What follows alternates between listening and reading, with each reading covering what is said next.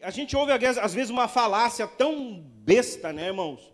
Que as pessoas pegam um texto isolado e aí criam uma teologia em cima. Você já viu isso, eu acho, né? Ah, mas convém que eu diminua e que o Senhor cresça, então eu não tenho que aparecer, né? Claro que tu tem que aparecer, irmão. Jesus vai aparecer através de você. Se você não estiver em evidência, como é que você vai pregar o Evangelho, irmão? De dentro de uma caverna, dentro de uma lata, de dentro do quê, irmão? De uma burca? Não tem como, você tem que aparecer, porque a sua vida é, exemplifica a sua fé, porque sua vida é o evangelho na prática, aplicado, não tem como ser diferente. Então, essa construção não vale. Ah, pastor, mas é Bíblia. João Batista estava dizendo isso em relação ao trabalho que ele estava preparando, porque ele estava preparando o caminho do Messias. Então, opa, não sou eu, é o Messias. A minha vida aponta para o Messias. Então convém que eu diminua e que ele cresça. É nesse contexto que João Batista estava falando, amém? E nós nos colocamos assim nessa condição, a gente está vivendo num período de tanta popularidade, não é verdade?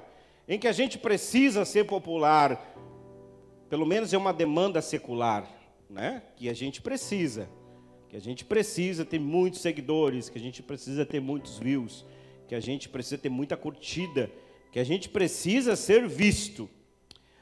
E isso é bom, de certo modo. Né, para gente que está aí gerando conteúdo, influenciando uma geração, isso é bom. Mas a questão toda é que conteúdo que você está gerando. Que conteúdo que a galera aí está gerando, YouTube, é, Instagram, TikTok, o que, que, que, conteúdo que está se produzindo? É, nós enquanto cristãos, nós pregamos o Evangelho. Nós somos cooperadores de Deus, não é? Isso é bom, não é, W2? Nós somos cooperadores de Deus. Nós expulsamos demônios às vezes, não é verdade? É ou não é, irmãos? Às vezes aparece, né? Um aí pro cara dar um. Um sai! Né?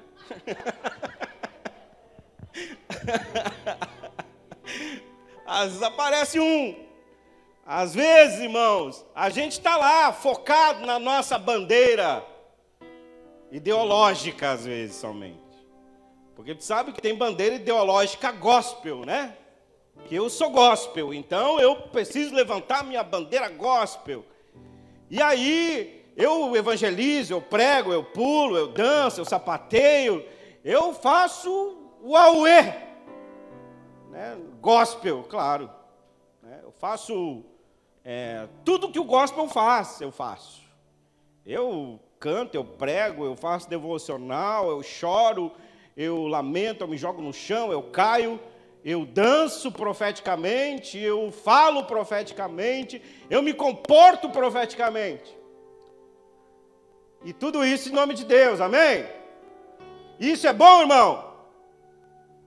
Responde, pode responder, pode responder. como, eu, como eu sou professor, né, eu gosto de ficar interagindo. Então isso é bom? É bom. Obviamente que é bom. Nós participamos da mesa do Senhor, não participamos? E Ele nos serve uma mesa, e aí nós nos alimentamos de tudo que o Senhor tem para nos dar, não é verdade, Ju? Isso é bom, não é bom? É bom. Mas e será que nós somos conhecidos assim nos céus? Ou só nas redes sociais, ou só na nossa comunidade? Será que nós somos conhecidos ou somos desconhecidos nos céus?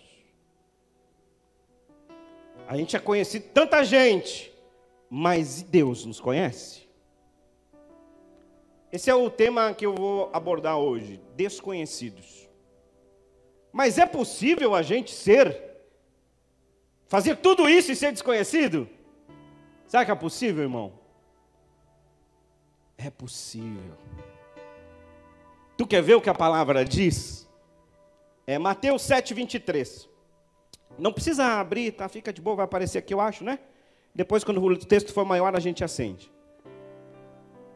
Mateus 7, 23 vai dizer: Eu nunca conheci vocês.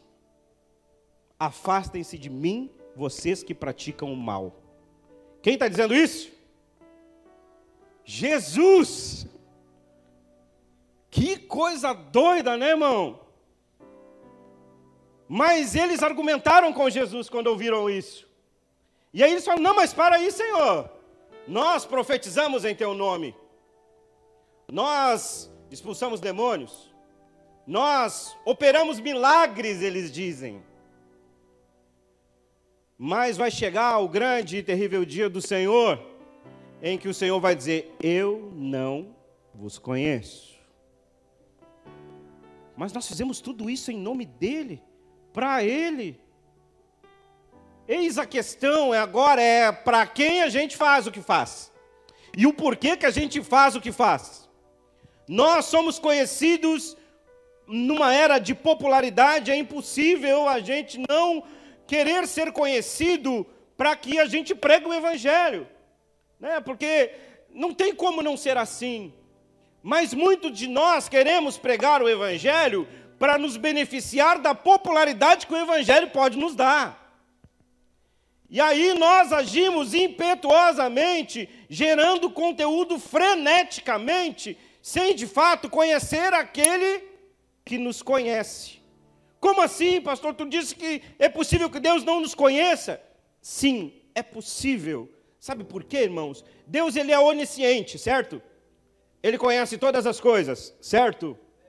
Ele, Salmo 139 vai dizer que ele nos conhece desde que nós éramos uma substância informe, de que nós não éramos nada ainda. Ele estava nos gerando e mesmo assim ele já nos conhecia, certo? Então, como que ele pode dizer que não nos conhece? Deus nos conhece como seres humanos, porque Deus ele é onisciente, mas ele não nos conhece às vezes como filhos. E ele não nos reconhece como seus discípulos. Discípulo, esse dia eu coloquei, eu fiz uma provocação na rede social, um irmão foi.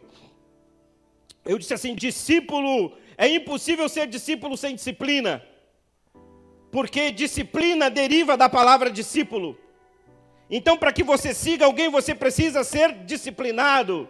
Você precisa ter uma conduta, você precisa viver de acordo com aquilo que o discípulo te ensinou, o que o discipulador te ensinou. Logo, isso é disciplina. Então, não existe discípulo sem disciplina. Então, quando Deus diz: Não vos conheço, vós que praticam o mal, e aí é muito terrível isso, porque a gente vai se dar conta de que você pode fazer essa autoanálise agora e perguntar: Mas eu não faço mal nenhum a palavra do Senhor vai nos dizer que nós somos o pecado, porque o pecado habita em nós. Dos nossos corações partem todos os males, nascem todos os males da sociedade, do nosso coração bonzinho. Isso é muito doido, irmão. Deus, Jesus Cristo, vi se apresentar no grande dia do Senhor, o dia em que ele descer no cavalo branco, o dia em que eu gosto muito dessa música que nós cantamos aqui, Maranata, Hora Vem, e eu gosto de uma ministração que o Alessandro Vilas Boas faz no meio da música, não sei se você já ouviu toda, ele diz isso, né? Que, que a nossa vida tem que chamar Jesus, a nossa vida tem que ser Maranata, não só a nossa música. Sabe, nós cantamos Maranata, hora vem, Maranata, hora vem, e a nossa vida jogada numa lama de pecado absurda. E se Jesus vir, será para nossa condenação e não para nossa salvação. Né? E aí então, é possível que nós façamos todas essas coisas sem sermos conhecidos. Sabe por quê? Como é que a gente conhece alguém?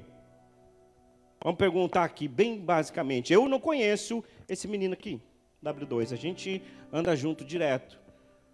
Muitas vezes durante a semana, mas eu não conheço ele. Sabe por quê? Porque a nossa intimidade não é tão próxima. Nós não dormimos juntos. Nós não vivemos 24 horas juntos. Então, logo eu não o conheço. Quem conhece ele é a Vitória. A Vitória conhece ele. A Dani me conhece. Eu conheço a Dani, mesmo que ainda não tão profundamente.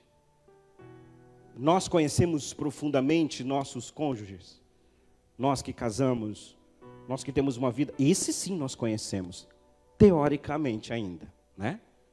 Um pouco mais. A Vitória conhece o William muito mais do que eu. Porque eles dividem banheiro, casa, dinheiro, família, os espaços da casa são compartilhados, a vida é compartilhada, as contas, as finanças, o alimento, o prato, o talher, né? Tudo é compartilhado. Então, conhecer requer o quê? Intimidade. Então, Deus só conhece aquele que é íntimo dele. Caso contrário, ele entende como uma criatura. Mas como filho, ele entende aqueles que participam com ele constantemente da mesa a mesa onde tudo nos é servido, aonde somos saciados das nossas necessidades e aonde nossas emoções são curadas no braço do Pai. Cantares de Salomão, capítulo 4, vai falar que o noivo chama a noiva e diga assim: deite-se em meu braço, e eu vou te cobrir com a minha mão e acariciar você. É desse relacionamento que Deus está falando para a sua igreja. Vocês podem ter usado meu nome, mas eu não os conheço.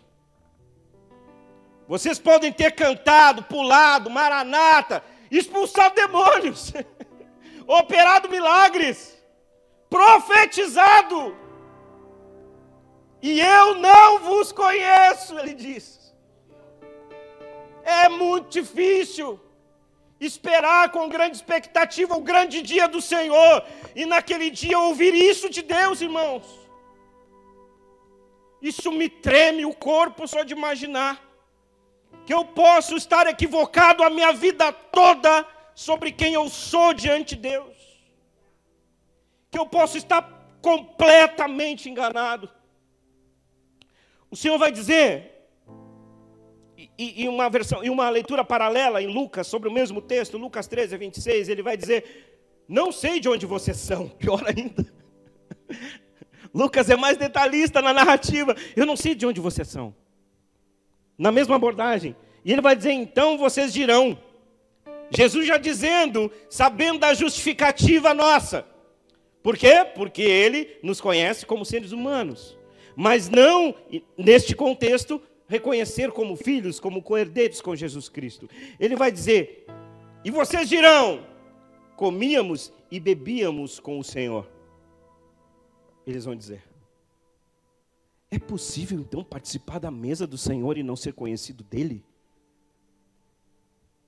Mas ele não está dizendo que foi na mesa. Ele está dizendo que nós comíamos e bebíamos com você.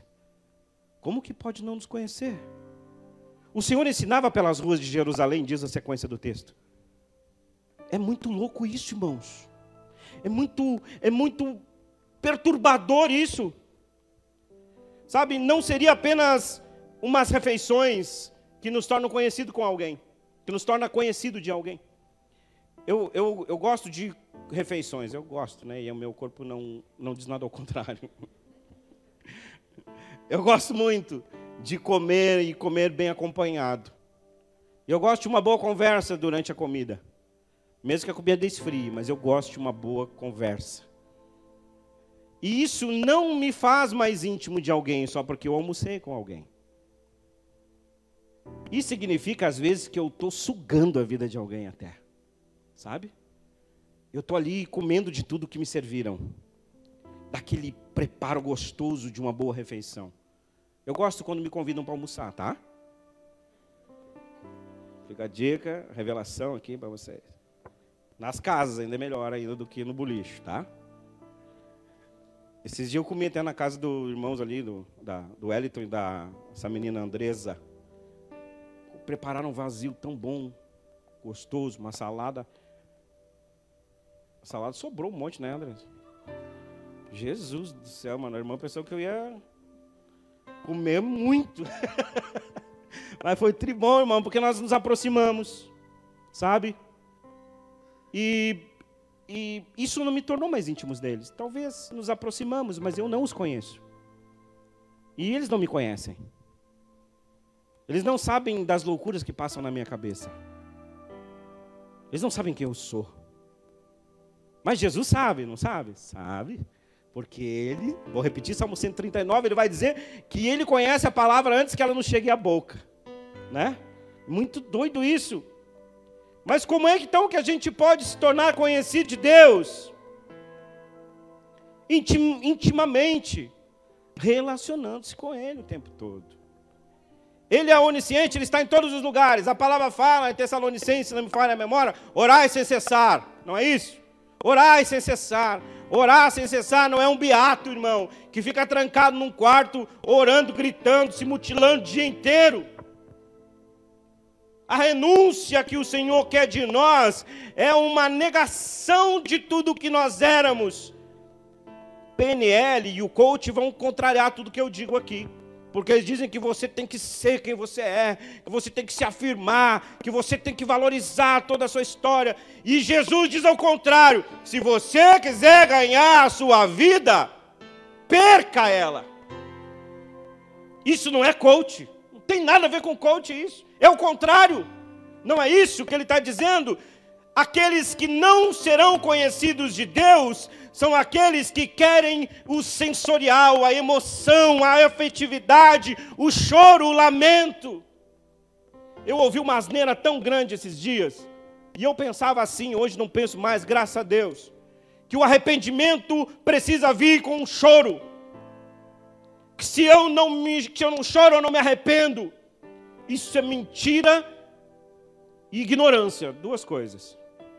Uma porque a palavra arrependimento tem nada a ver com choro, tem a ver com mudança, com mudança de postura, com mudança, com decisão. Eu estou arrependido, logo eu me envergonho do que eu fiz e eu não volto a praticar. Isso é arrependimento. Choro pode ser a tristeza daquilo tudo que você fez, mas quem chora não necessariamente está arrependido. E quem se arrepende não necessariamente chora. Muda de vida, muda a postura renuncia convicto de quem é. Minha esposa dificilmente chora, mas quando chora, eu fico medo, eu fico preocupado. Eu pego termômetro de pirona, paracetamol, uma sacola de remédio, oração, óleo de unção. Eu vou para perto dela, está chorando por quê? E ela não responde. E aí eu fico, ai Jesus, o que, que me revela? O profundo escondido. Mas é assim. E ela arrependeu muitas coisas da vida, arrependeu. E ela mudou? Ela mudou. Mateus 7, 21 a 29. Vai mostrar duas categorias de pessoas desconhecidas dos céus. Você quer ler lá? Vamos abrir? Põe no telão para mim aí, por favor. Mateus 7, 21, 29. Mateus 7, 21, 29. Abra sua Bíblia.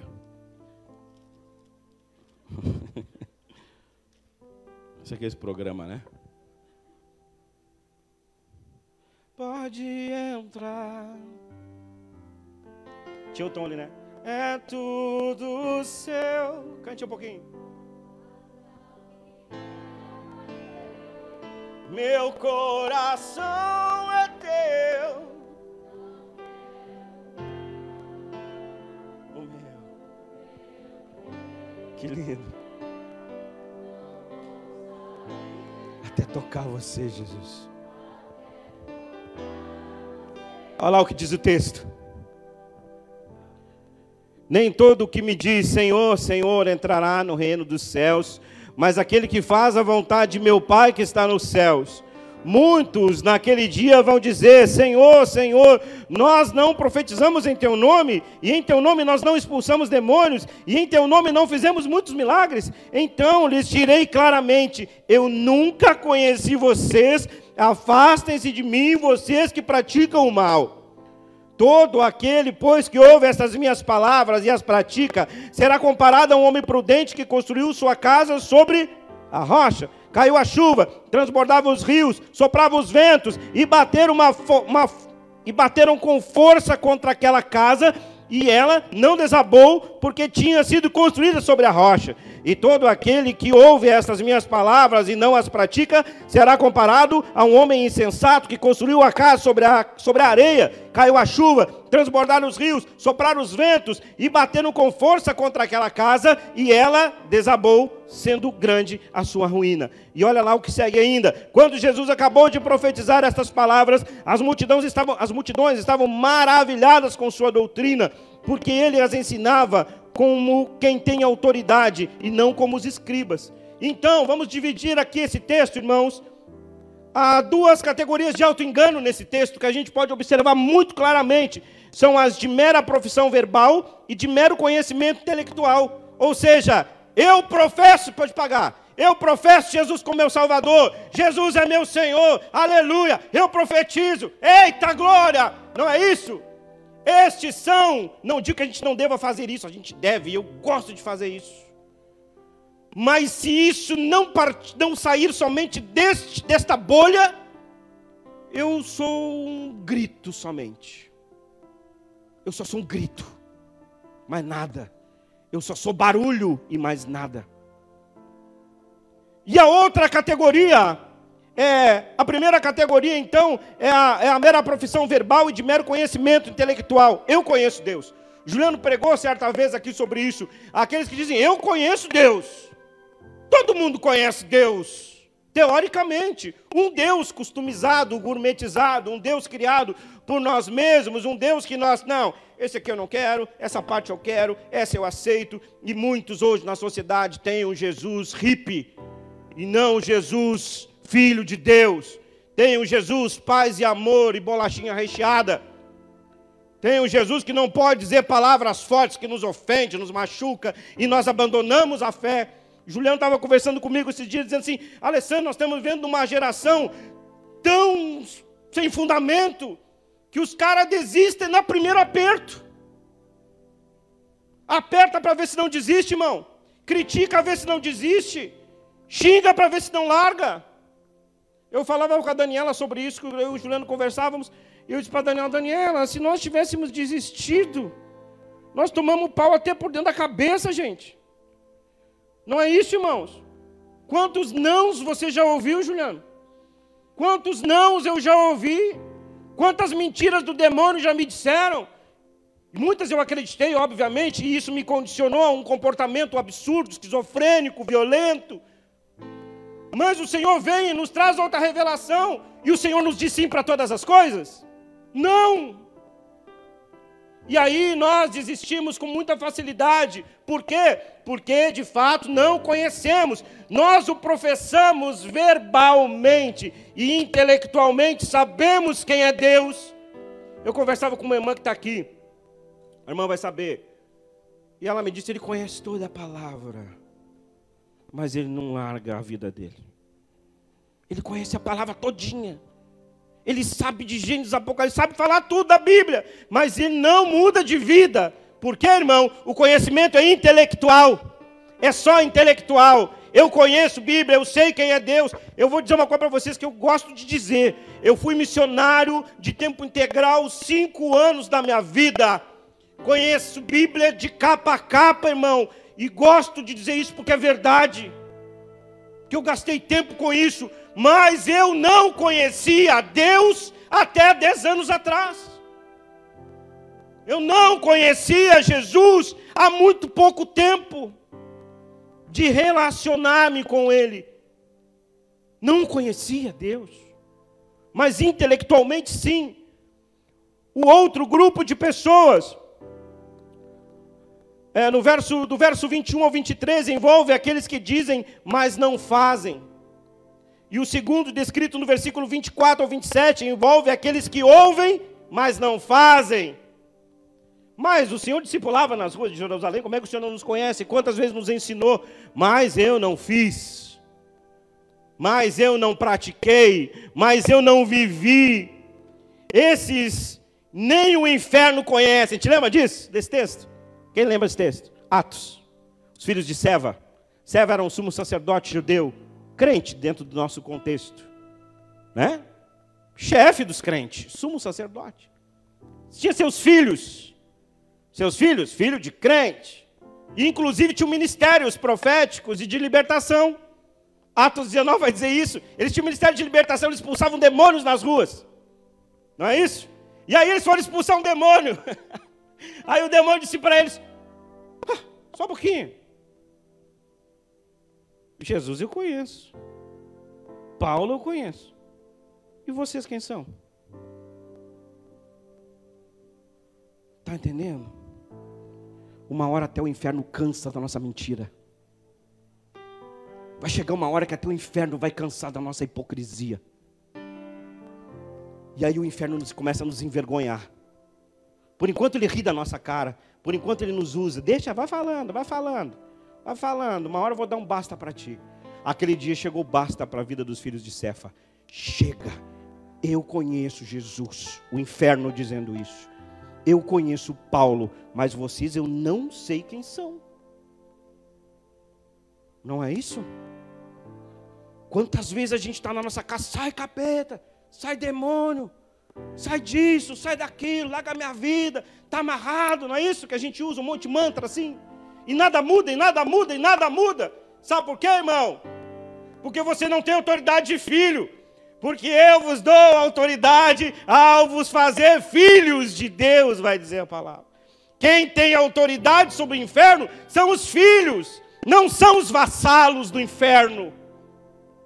Não são aqueles que acham que são, mas são aqueles que de fato são.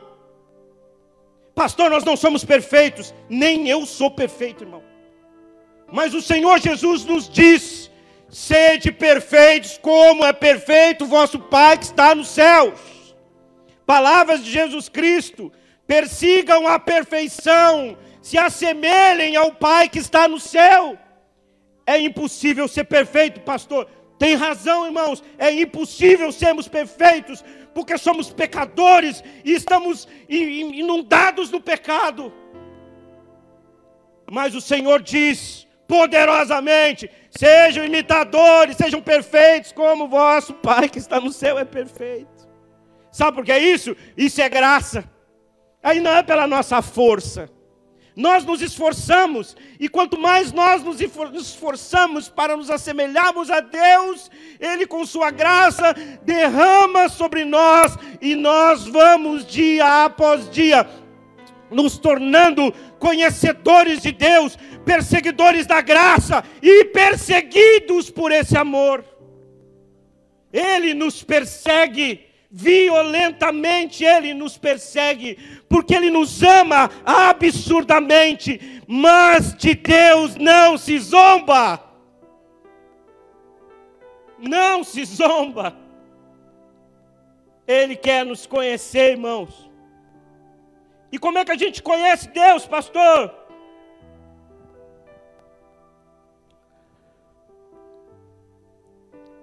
Os indecisos de coração eu vou dar essa resposta para você.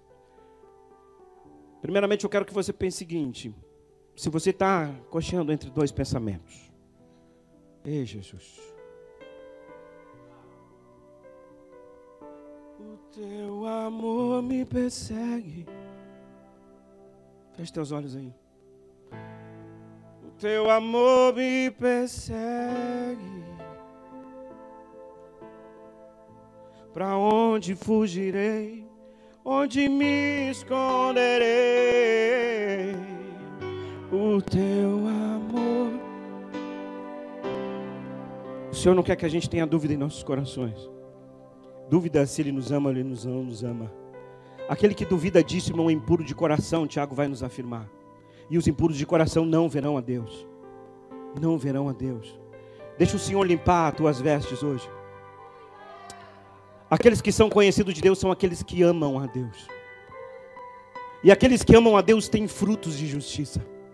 Negam sua vida, negam sua mentira, negam sua hipocrisia, negam e negam e negam constantemente isso, para todos os dias se parecerem com o Senhor. A palavra nos diz isso tão fortemente, tão poderosamente.